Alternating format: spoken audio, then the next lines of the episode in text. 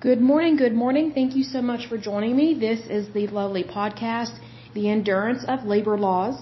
I am your lovely host, Lesley Sullivan, and today is episode 39. And today we're going to take a look at Office and Professional Employees International Union. But first of all, let me give a big shout out to some of my listeners here. You guys are awesome.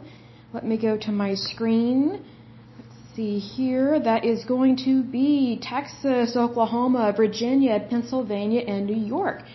There was a previous episode where I saw um, someone from, well, not the particular person, but I saw there's a listener um, from Nevada. So uh, this is growing in Nevada and Oregon. So that's wonderful as well. So thank you so much for joining in on this podcast. That's wonderful. So let's go ahead and get started on this puppy here. So, some of the basics um, it was founded in 1945. They are headquartered in New York, New York. They have locations in the United States and Canada. As of 2021, they have 88,000 members. Their key people are Richard Lanigan, he's president, and Mary Mahoney or Mahoney, I'm not sure how to pronounce her last name, my apologies. She is the secretary treasurer. This union has affiliations with the AFL, CIO, and the CLC. It says here, the Office and Professional Employees International Union, OPEIU, is a trade union in the United States and Canada representing approximately 88,000 white collar working people in the public and private sector. It has members in all 50 U.S. states, the District of Columbia, Puerto Rico, and Canada says here clerical unions began forming in the early 1900s. By 1920, the American Federation of Labor, AFL, had issued charters to more than 50 clerical unions. In 1942, the locals branded together to form the International Council of Office Employee Unions. In 1945, this union received a charter from the AFL as the Office Employees International Union. In 2010, the Association of Minor League Umpires, the national labor union that represents minor league baseball umpires, voted to join OPEIU. I kind of don't know why they would do that because they're not clerical. So I'm not really sure why they would do that or why that would be allowed. I think it's kind of odd, but that's just from my per perception on that. The next part is about Canada. This is kind of interesting. It says Canadian members made up nearly a quarter of the Union as early as the 1970s, but in 2003, the OPEIU chose not to appoint a Canadian to the position of Secretary Treasurer, the second highest union rank. In March 2004, OPEIU President Michael Goodwin concluded that the American locals of the Union had subsidized the Canadian locals by approximately $10 million. That's what got my attention. Because we had spoken about this in previous podcasts where I'm okay with unions, but if they're going to have unions or locals in other countries, it really concerned me that the unions in the United States, even though they may be part of an international union, my concern was that we might be utilized as someone else's personal piggy bank. And that's if that's what it looks like happened here, and that's very unfortunate because you're talking about $10 million.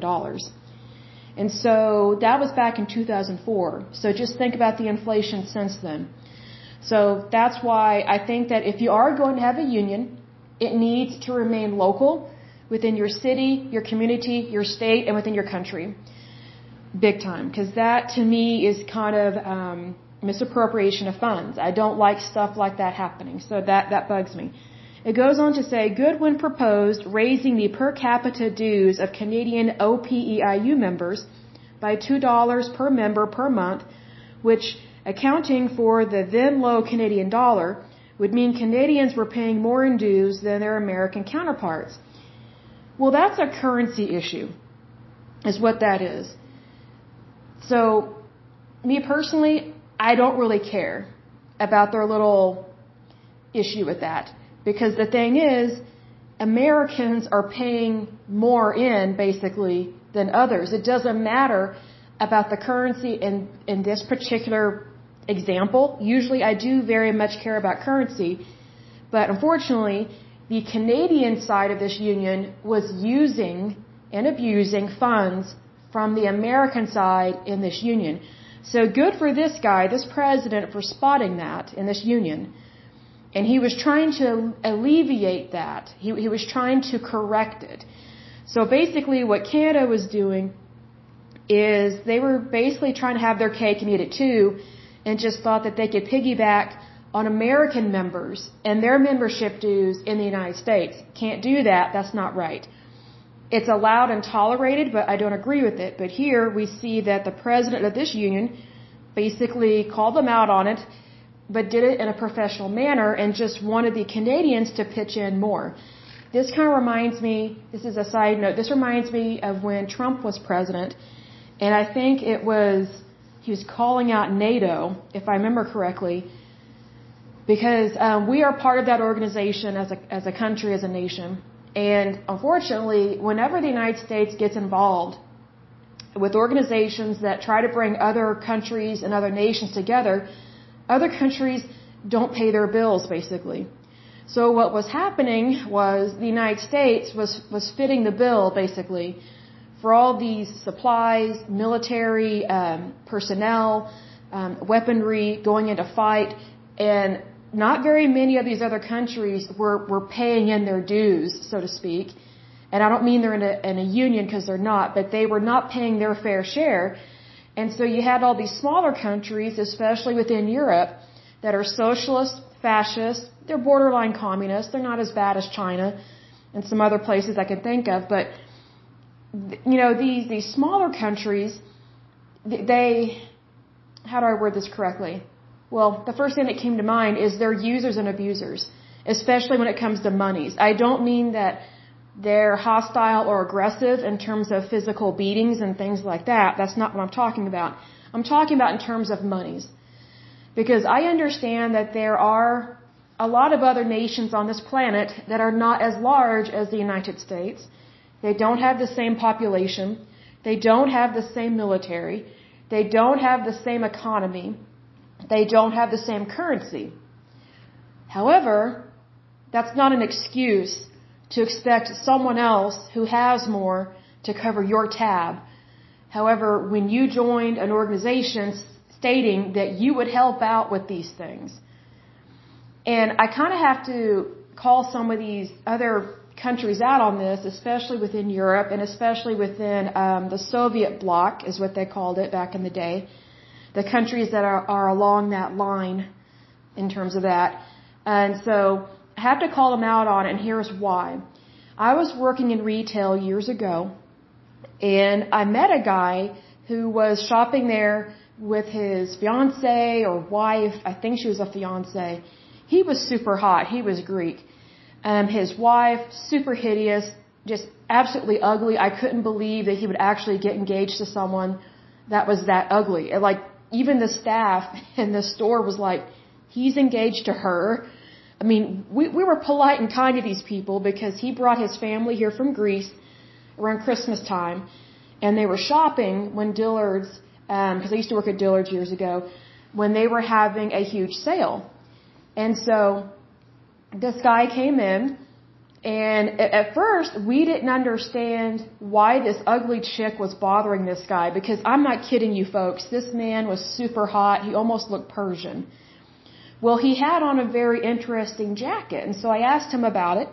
And I noticed it was a military type jacket. Had a military type symbol, but it wasn't like a uniform. So I could spot that he was um, not from the United States. He was from another country. He was in, a, in the military of whatever country he was from and it looked like he was in their Air Force.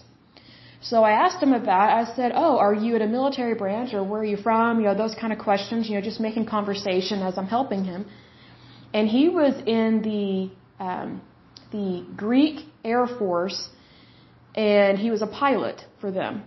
And here's the thing. I was so ignorant back then that I'm probably still ignorant today on so many things, but it's one of those things when you're way younger and you're meeting the public kind of for the first time, you, you learn a lot about other cultures and societies because the thing about the United States, sometimes we are still kind of at our bubble, especially here in the central part of the United States. basically in Tornado Alley, which is where I live in Oklahoma, um, we're kind of ignorant. You know, I, I admit that up front, especially in the Bible Belt. We can be very ignorant on so many things, and I think that's very unfortunate. So that's why I was asking him about this. And um, at that time, I didn't know that Greece had a military.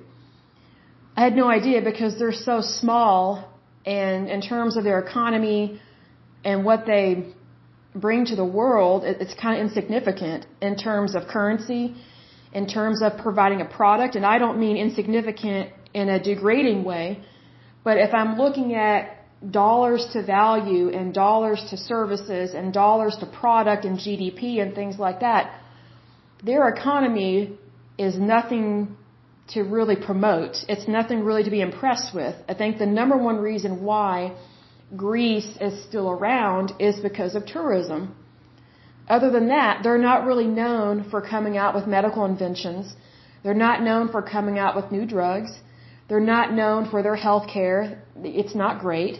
Um, they're not known for being prosperous. If anything, Greece is known for uh, bankruptcy, high debt, um, lots of people that don't want to work, don't think they should have to work a full-time job. They basically want to work part-time but get paid full-time. That's been a problem in Greece for a long time. Nobody wants to say it, nobody wants to acknowledge it, but that's just how it is. They have such a laid-back lifestyle that they are creating huge problems within their well, they're creating inflation, but they're creating a lot of problems within their currency and within their market. And so that affects everything. So I knew all that beforehand, before meeting this guy, because I mean, I, I took classes on, on different history and things like that, and I would go the extra mile and and look up, and I really liked to understand other countries' economies, and no other country's economy compares to the United States. We are tremendously wealthy, and we're number one for a reason. And that's not pompousness, that's not arrogance. Look at the numbers and the facts. So when this guy said that he was in their military, I didn't know that first of all they had a military. I kind of figured they might have, but it probably would be weak because they're not known for being good fighters per se. And so I had no idea that they had an air force. And so I was very surprised by that. Um, so I learned something with that. And then the other thing that was interesting was that there was this hideous chick hanging around him all the time. And I mean ugly. And so, um, the other ladies, like, we we're just kind of looking at him like it was odd. They were so mismatched. It was bizarre. And her behavior was so weird. Like she was all over this guy. But it wasn't like he was, um, extremely affectionate towards her. It was kind of weird. And sometimes we would see strange things like that, and we would kind of have to alert security. If ever there was a customer hitting on someone, or if ever there was a customer behaving really weird, like kind of in a, uh, I don't know how, how to describe this, in a, in a bizarre, antisocial, or just kind of, just a bizarre behavior. Like that's how weird this woman was. Then we find out it's his fiance because his parents walked up. So this hot guy is engaged and is getting married to this hideous American chick. I thought of all women to marry from the United States, he marries this woman. It was weird. Just bizarro. So it's one of those things that you, you, you, learn a lot just by observing, right? And then you get to know people. And here's the thing. I'm pretty sure he was just using her for citizenship in the United States. And I just thought, man, when they have sex, there are going to be some hideous kids coming out of that marriage. I mean, I know he was hot, but I think sometimes when you marry really ugly people, and I say this as nicely as possible, I mean, he is really throwing away his genetic gene pool by marrying this chick. It was very disappointing. I'm like, he couldn't find someone better looking than that. I was really shocked. But anyway, his family was really nice. His parents were great. He was really nice. The chick, weird, really weird.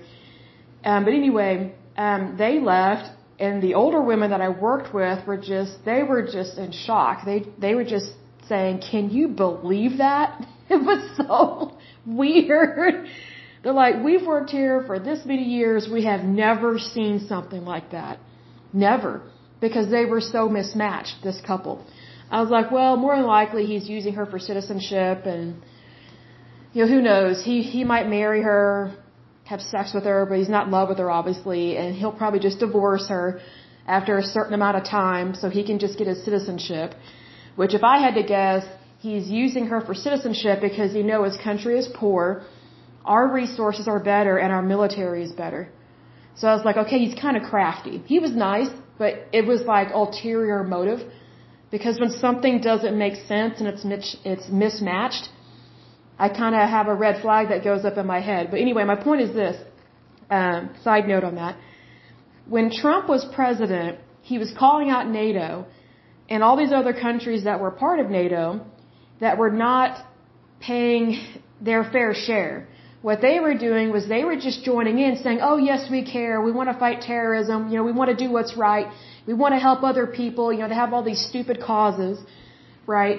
But yet they were just expecting the U.S. to provide the money, the funds, the military personnel, so basically putting our men and women in danger, putting them on the line, line of fire, and then also using our tanks, our equipment, our machinery, our ammunition, our technology. And you have to be careful who you invite in to agreements like that because they see everything. Like, I, I just really get cautious with that because you know what? If these other countries were successful at defeating terrorism and fighting wars, they would be number one. And the United States wouldn't have to join NATO or these other organizations and form these these pacts or whatever. But here's the thing: these countries, they're they're they're poorly managed, they're mismanaged, um, and they basically just use us for money. And so this goes back to this union here, where you have the Canadian side of this union basically pulling a fast one with the American side of this union and I'm just surprised that it got up to $10 million worth. I think that should have been stopped at 1 million. For sure, or even 500,000 and then, you know, just pump the brake on this and say, "Hey, you know, we're grateful that you're part of our union, but you need to start paying up." Because it's not right to have somebody else paying your bill and your responsibilities all the time. It's not right. It, it's kind of the, the difference between having um, a hard worker and a lazy worker at a job. The lazy worker still wants the job. They want the pay, but they don't want to do the work. So then the, the actual worker, the one that's doing all the work, they're doing all the work and they're getting paid, but they're not getting paid for the work that they're doing that the slacker is doing. So to me, that's misappropriation of funds because you, you get what you pay for. And if someone's doing all the work, you know, almost like overtime kind of issue, the people, the person that's doing the work should get that pay. Not the slacker, not the slothful individual, but the person who's actually doing the work. So that's just my personal opinion, but I think it's, I think it's universal in terms of you need to pay people appropriately, and when someone is a part of an organization, they need to pay their fair share, otherwise it's not fair and you have inequality. So, because I think there are times that when other countries join American organizations or groups just so they can use us for money, like they claim that they care about people and, you know, it's a society issue, it's a human issue, and we're going to be part of your cause. You know, they will use any line to fool Americans, especially when they say, oh, we want to be inclusive and we want to, you know, we want to help you at this. Really? Well, pay up. You know, put your money where your mouth is, is how I would do it because I don't like being used for money. I don't like my country being used for money. And even though I'm not a huge fan of unions per se, they should not be used as someone else's personal slush fund. That's wrong. Wrong, wrong, wrong, wrong, wrong. I cannot say that enough. So it's one of those things. I think you should be treated. I think I think we should treat people how we want to be treated. And I don't think these. You know, let me put it this way: if Canada was on the hook and we weren't paying our fair share, that would get in the news. That's the thing. Like we would have heard about this because they would have been like, oh, those lazy Americans, they make all this money and then they don't pay their fair share. However, when a socialist country doesn't pay their fair share, it's just kind of, it's not taken seriously. They're not called out on it. It's like, you know, if the United States can get called out on the carpet for different things, then so should these other countries and their organizations. Because we want to be fair, right? Like we want to call a spade a spade. Unfortunately, sometimes when you're dealing, I don't know why, but sometimes whenever the United States is dealing with these other countries, it's like they're looking at things through rose tinted glasses. Oh, we're, we, we have locations in Canada. Or let's say, for example, you know, with NATO or these other groups, oh, you know, you know, we get to work with the, the Greeks, um, the Italians, the French. You know, it's kind of like, oh, look at us. You know, you know, we're Americans and we have friends in all these other countries. I'm like, really? Well, it's basically a paid friendship in terms of that, and you're basically paying millions, if not billions of dollars to just try and get these people to agree with you and to like you. And guess what? They will never truly agree with you and they, they will never truly like you. Because when you're dealing with money like that, they're just using you for money. Because here's the thing. If all these other countries that are a part of these organizations did not need money, they probably would not be trying to join all these American uh, associations or organizations because they would be self-sustainable.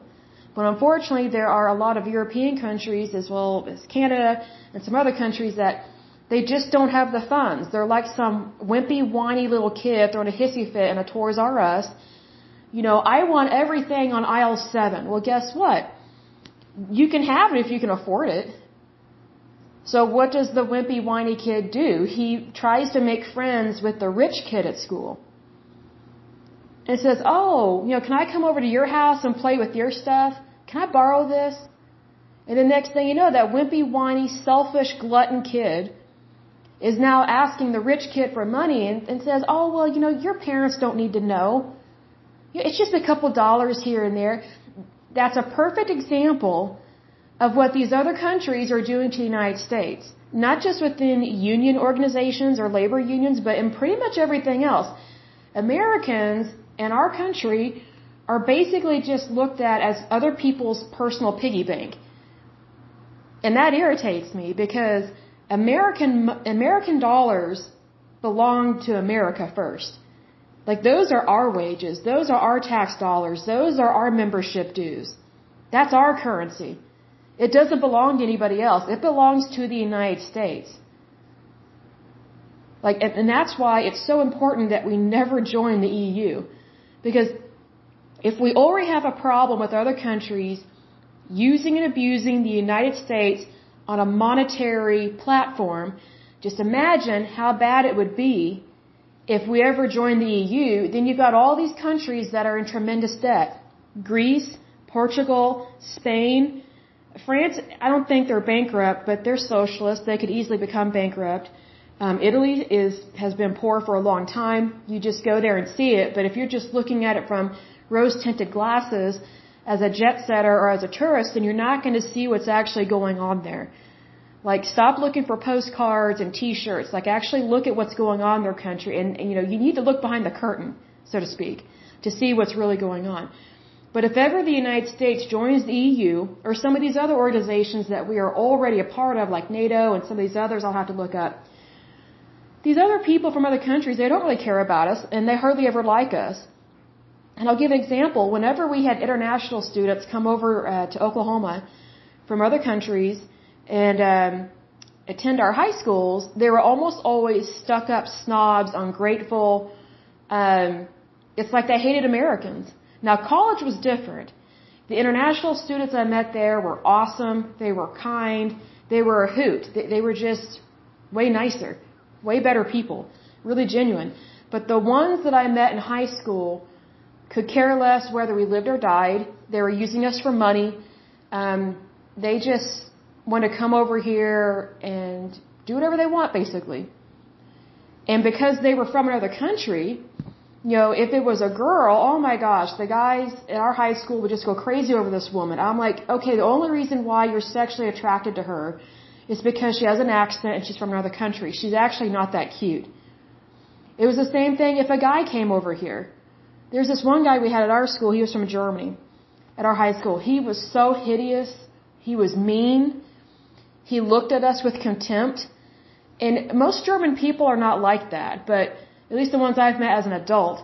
But this guy, he was horrible. He was hateful. I'm like, man, he doesn't, he doesn't make Germany look, he doesn't make Germany look very good. And we were currently studying World War II about Nazis. I'm like, well, I can see why Germans would have made really good Nazis back then. Because like his attitude, the, the way he walked down the hallways of our high school, it was like we were garbage or trash compared to him. And there were some kids that would pick up on it, but most of the other high schoolers were like, oh, isn't it neat that he's here? And the girls were just flaunting over him. I'm like, he is so hideous and so ugly. Like, if you're going to date someone from another country, date a model. Like, he was so ugly, folks. He was, ugh, just grotesque. I was like, man, he does not look good for Germany. If it was me, I would not, I personally would not want him to tell people what country he's from because your first impression of him is not very good and he was just hideous. Um, but anyway, my point is this Americans, we tend to be very overly impressed with people that are from other countries. And I'll give an example of this. Like, for example, the, the girls that are, or women, whatever the age may be, um, the, the fans of, I think his name is Tom Hiddleston. It's either Hiddleston or Huddleston. I can't remember if it's an I or a U that's in his last name. But there are so many women that just drool over him because he's from Britain, he's an actor. Is he good looking? Yes. Is he the hottest guy I've ever seen? No. Not by any means. I've seen some really hot men over the years. He's not the hottest. Would I be impressed if he asked me out? Eh. I mean, I might go, might not. But it's because, like, I'm not just drooling over him. Like the reason why he has all these fans is because he's from Britain and he has an accent. He has a wonderful voice. He has a very good accent. I was gonna say kind, but um, because I do think he has a, a good kind accent, and I'll tell you why. There are some British people that I've met are just so snarky and so rude, so hateful, and I I I, I don't know why, but whenever I meet mean British people, my brain memorizes their accent. So when I hear that accent of like a mean British person, it reminds me of the person that was not very nice.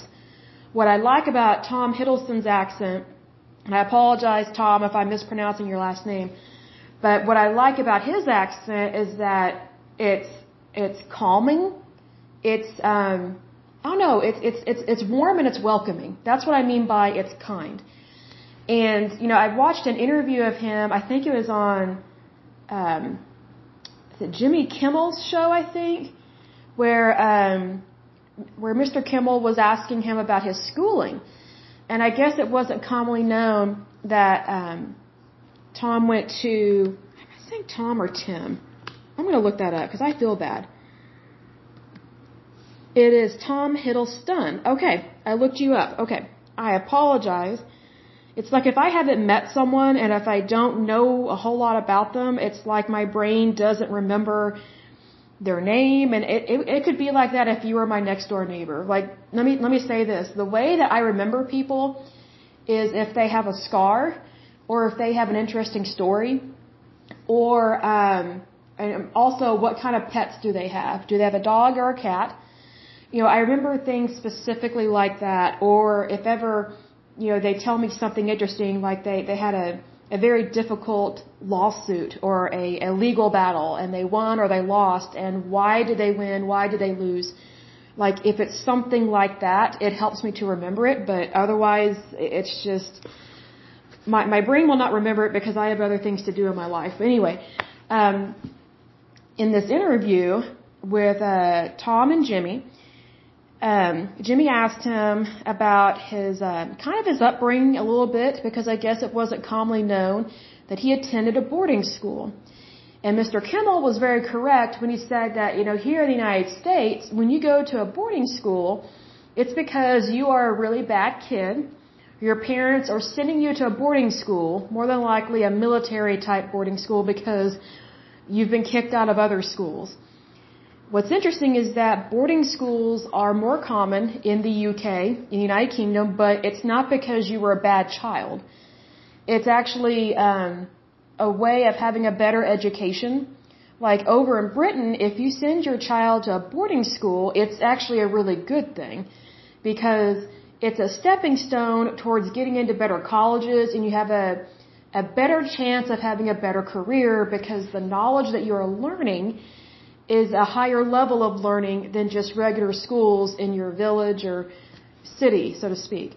So I found that really interesting because I don't think that's common knowledge. But my point is this there are a lot of American women that just drool over Tom Hiddleston because he's British, he's been to a boarding school, he's been in these movies, these really popular movies, and I think fans are kind of, I was going to say stupid.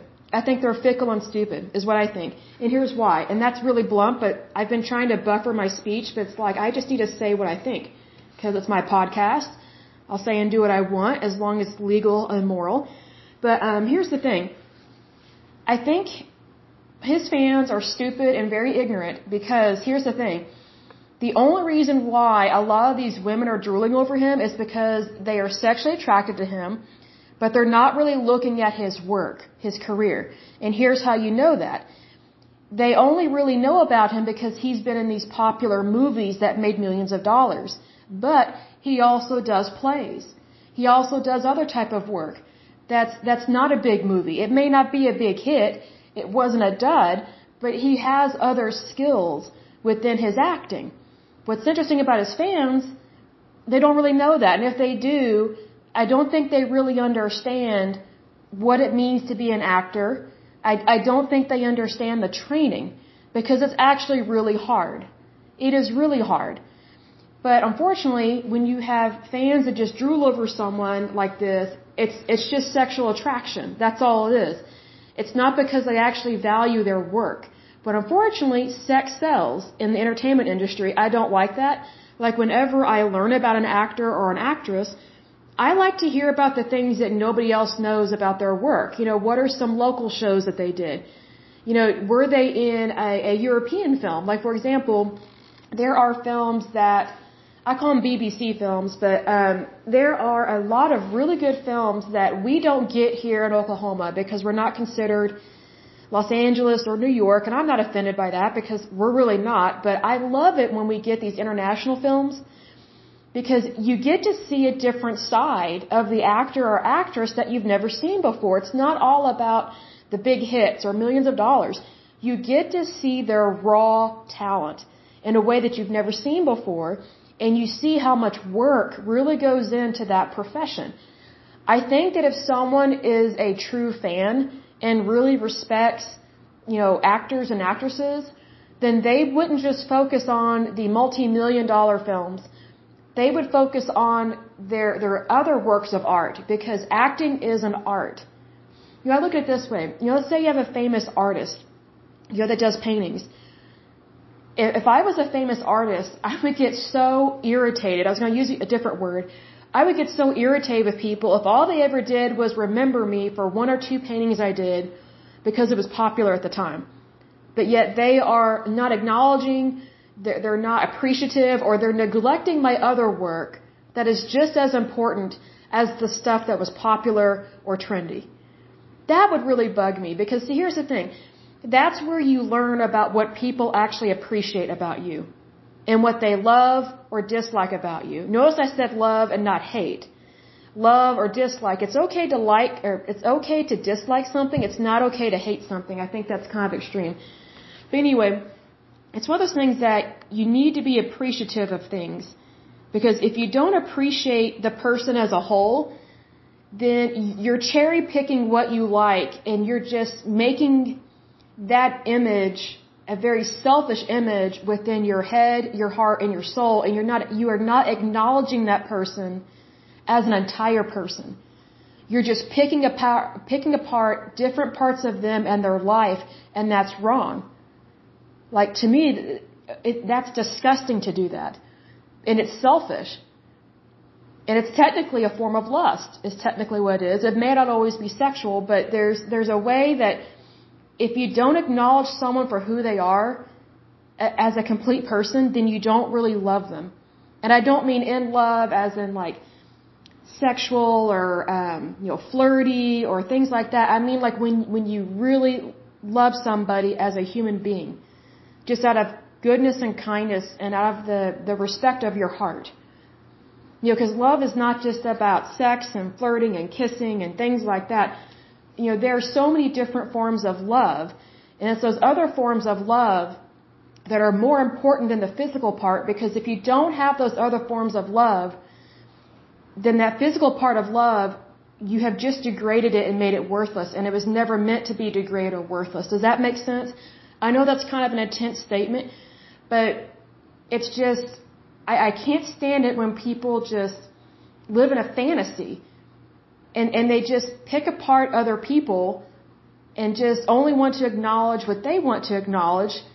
That's a very selfish way of looking at somebody because we were not I mean, I, I'm a Christian, so I know that when we're born, we're not born as just a, a piece.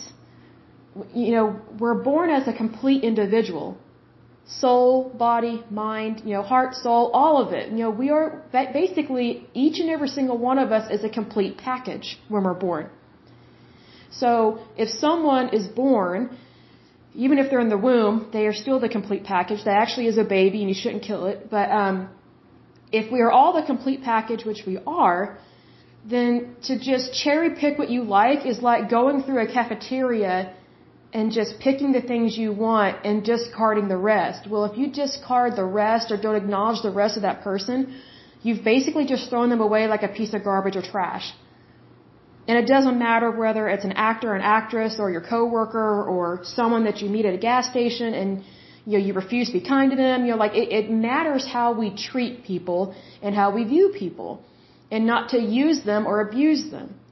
And you're probably wondering, where is this woman going with this? Well, that behavior of just kind of living in fantasy world is exactly what I'm talking about here within this union. But it's on the flip side. The Canadians are living in this fantasy world and they're using Americans for money. Like they don't even view us as really successful per se. They just want our money. Well, that's socialist, that's communist, that's fascist. Basically, all the things that are completely uh, the direct opposite of fair trade, free trade, capitalism, democracy, freedom. Like, really take notice of those things because it's subtle. It's not always obvious. Like, even though this article is not very long, and we just touched on just a little piece, where it was talking about this president was basically calling out the Canadian side saying, hey, you've basically got $10 million worth of our membership dues. So, you know, if, if you're not paying that, then we've got a problem. I mean, that's basically like a selfish relative that thinks your inheritance should go to them. And that, that's not how inheritance works. But I'm just giving an analogy. But just know that I think that kind of fantasy world is a problem on both sides. And the way to rectify that, the way to make it better, and um, to just, I would say, just live in Realville. That's what I tell people. Well, I live in Realville, so I don't live in Fantasyville.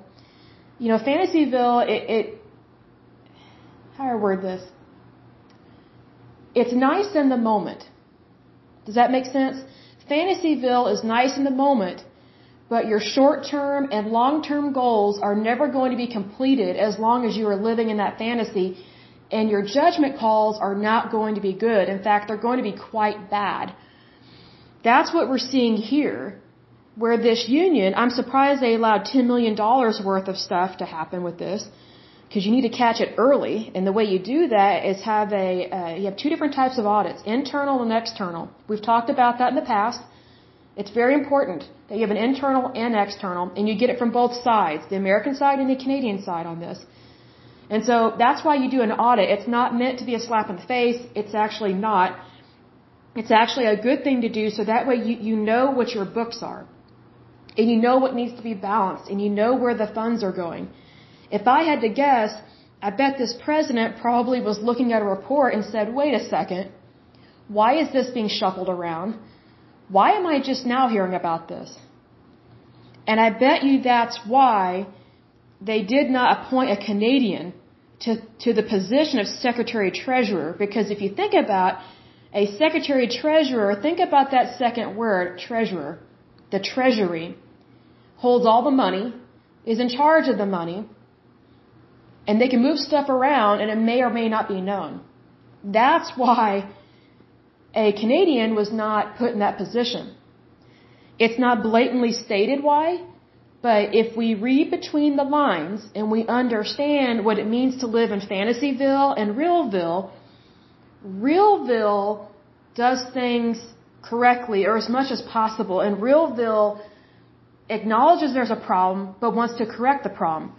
Fantasyville just wants to live on cloud nine or whatever number it is all the time. It's like every day is Vegas day. Well, that's a lie. That's not true. It's, it's one thing to have fun with your own money. It's completely different to misappropriate and misuse someone else's money. Completely different. And I think that's what happened here. Do I work for these people? No. Do I have access to this information? No. I'm just going off of what I'm seeing and what I know from looking at previous unions and also from my background of working as an auditor and a staff accountant. It's very easy to see through these things and realize, hey, there's a reason why basically they had a change in management.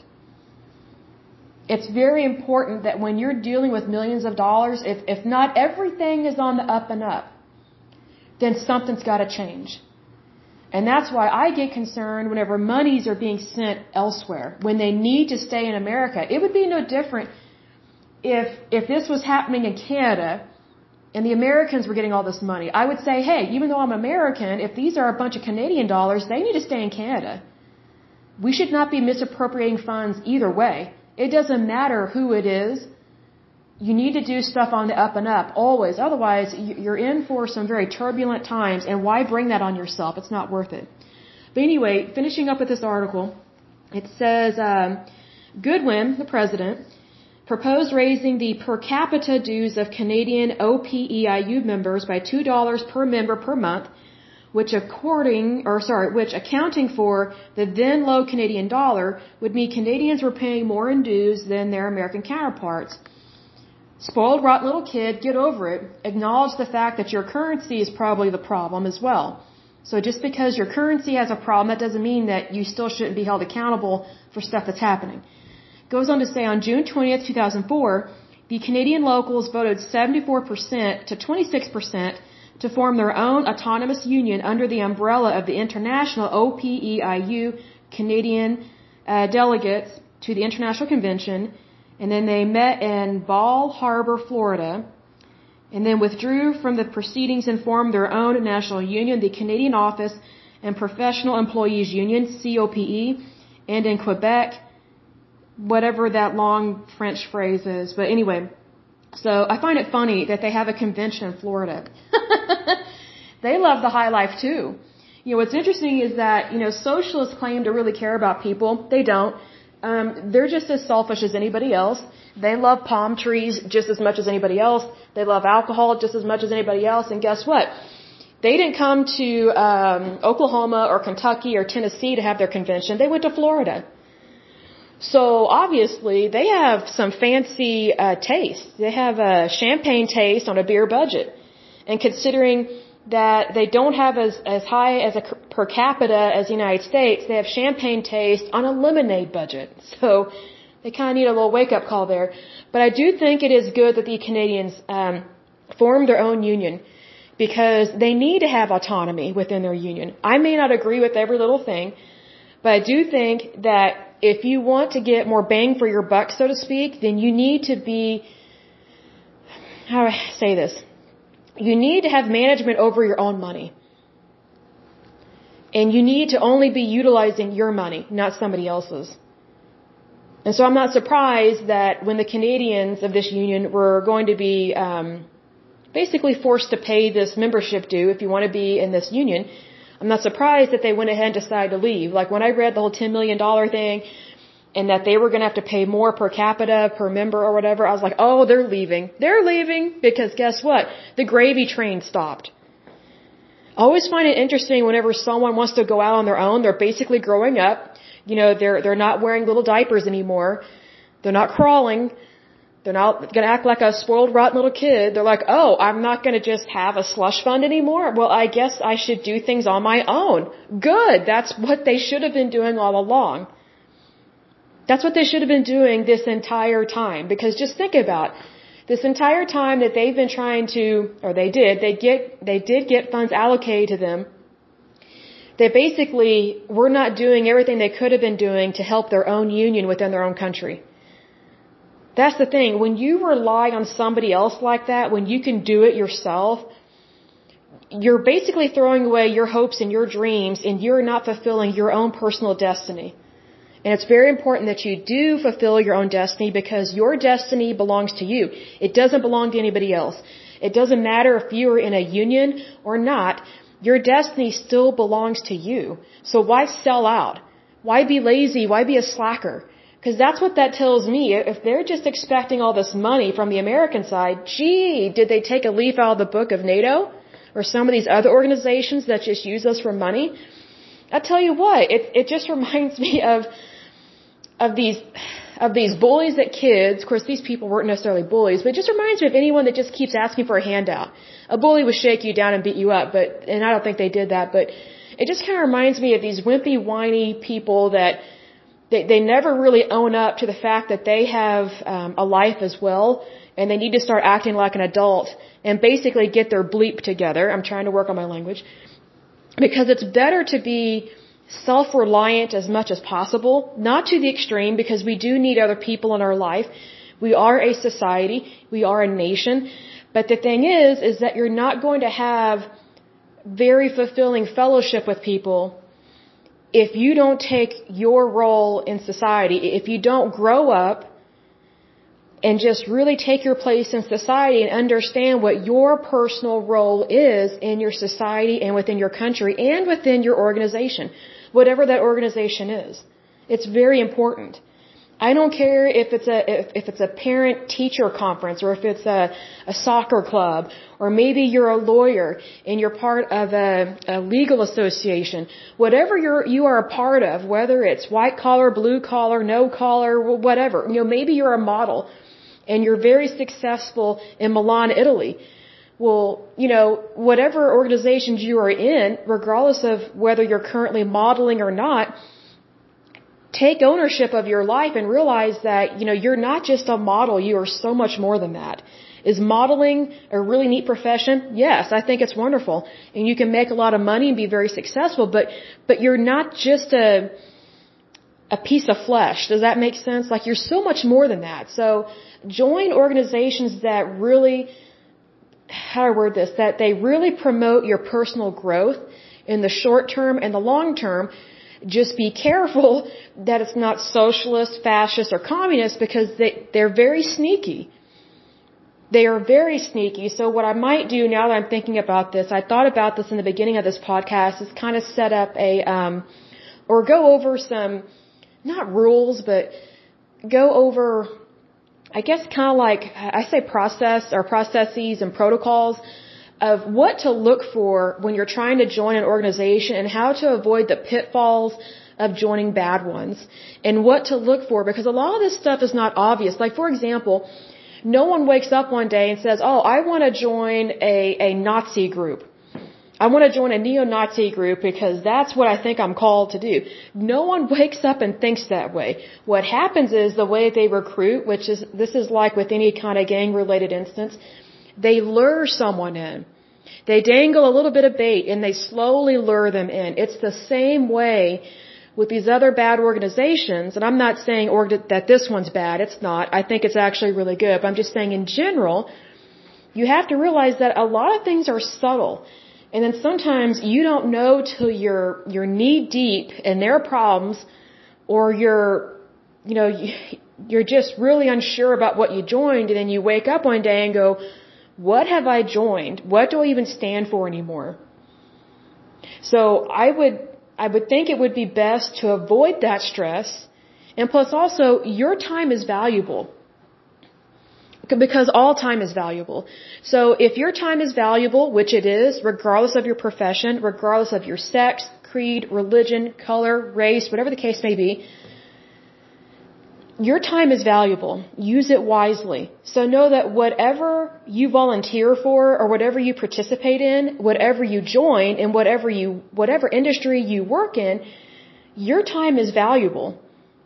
And it's very important that whatever we, we put our energy into, that it's molding us into something better, not into something worse. Does that make sense? Because that's how I look at it, and that may seem really simple, but I like to keep things simple, especially for myself, just black and white, yes and no, because I've learned that if we allow things to get complicated, that it leads to the gray area. And it's in the gray area where a lot of bad stuff happens, and then that's when you kind of get into legal issues. And so, and things like that can just pop up out of nowhere, and you think, whoa, what happened with this? Why is this happening and how can I get out of it? How can I avoid it in the future? Things like that. So it's kind of one of those things, it matters who you associate with. It matters where you work. I think it also matters who you marry. And another thing like that. Like, for example, that Greek guy. Oh man. I don't think he knew what he was getting into. Um, but for sure, I, I, I, I don't know how to word this, but it's kind of like I, I wish I had gotten his name. So that way I could have you know, tried to figure out if he actually became a citizen of the United States. not that I would know how to confirm that or not, but usually when someone marries an American like that, they they can get legal status. So, but anyway, um, kind of like a mail order bride. But anyway, or mail order uh, groom in that particular instance. But anyway, so just be careful what you join and believe in something, excuse me, that you want to believe in. And I mention that in close because you need to know in your heart and your soul, excuse me, um, got, got the hiccups. Um, it's important to know what you believe in because if you don't know what you believe in, that's how you can be lured into or lured into following someone else and what they believe in. And you want to make sure that whatever you believe in is good and true, it's legal, it's moral, regardless of what it is, and that, how do I word this? That you know it's what you should be doing. Not just because it's what someone else is doing or because they're super educated or they're wealthy or live in a great house. None of that really matters. Is it good that someone is successful? Yes. But there are millionaires that are crazy. There are millionaires that are socialists. There are millionaires that are communists. There are millionaires that are fascists. So just because someone has wealth and a yacht or all this stuff, that doesn't mean that they are the one that we should be listening to or following because it could greatly deter our destiny and also stop it from coming to pass. Does that make sense? I hope so, because I, I don't know. I think it would be really bad if someone passed away and before they died, they realized they didn't fulfill what they should have fulfilled in their lifetime. I would think that that would be very distressing. And so I've always looked at as regardless of what I do in my life, I want to make sure that it's what I want to do and that it's something that I'm called to do. And my faith dictates that. I don't know if everyone that's listening is Christian or not, but my faith very much dictates where I go, what I say, what I do, um, because God's law protects us. That's just how um, how I how I live my life, and I don't say that to offend anybody, not by any means, because I know some people in uh, the United States are super sensitive about religion right now, but um, it's one of those things that I think it's a good thing to be very aware of what you believe in and make sure that what you believe in is good and true. Because if it's good and true, then you will avoid the traps. You will avoid being tooken. And when I say tooken, you know, there may be people from other countries listening to this.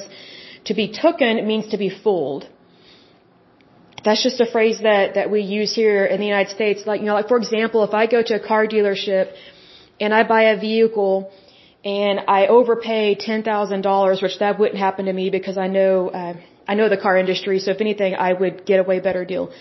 I, I would be paying ten to eighteen thousand dollars less than sticker value because I never pay retail. That's how good I am at that. But anyway, let's say for example, in this particular case, I go to a car dealership and I overpay ten thousand dollars. I would get home and realize, oh, I'm looking at this contract. I got tooken. I got fooled.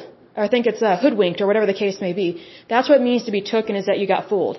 Well, I would think that if you believe only in things that are good and true, then you won't get took and you won't get fooled. Or you will at least have a very low rate of that happening because it will, it will guide you towards better things and then you will grow in wisdom because that's what, that's how I look at my life because I've definitely grown in that, I would say. And number one, I asked God to give me wisdom. Number two, I really had to take a step back from different situations of my life and just go, okay, is this something I should be a part of or do I need to walk away? Because as Americans, sometimes it's very hard for us to walk away because we don't like to, we don't like to quit. We're not quitters. We don't like to fail. Um, we're, we're very driven people. And so to walk away from something, it almost feels like defeat. And I personally hate that it just feels horrible. It just makes me cringe because I, I just know how I am as an individual. But I've learned that sometimes you have to walk away from things that either A are not meant to be or B are not healthy and C it's not where I'm supposed to be. It's not meant to be in my life. And I've learned that sometimes sometimes God tells us no. I look at it that way. Sometimes God tells us no so he can tell us yes later on. And I look at that, you know, when I was younger, that really irritated me. But now that I'm older, I look at that as a blessing because I know that that was God protecting me. So, I mean, regardless of what you believe, you know, this is just me talking from my personal experience and my faith walk and my journey. And I've just learned to not be offended when someone or something says no or if something doesn't work out and to not be um, irritated or frustrated and just know that Sometimes things don't work out for a reason. Sometimes they don't work out for for a known reason at all. It might just be something completely random. But I've learned that there is always something good to do in your life, regardless of your situation, and that it really does matter who we associate with, what we do, where we go, because that kind of very much defines our life. And I would want you and everyone listening to have a good life, not a bad life. Just always go for a good life. But anyway, I will go ahead and end this podcast. So as usual, until next time, I pray that you're happy, healthy, and whole, that you have a wonderful day and a wonderful week. Thank you so much. Bye bye.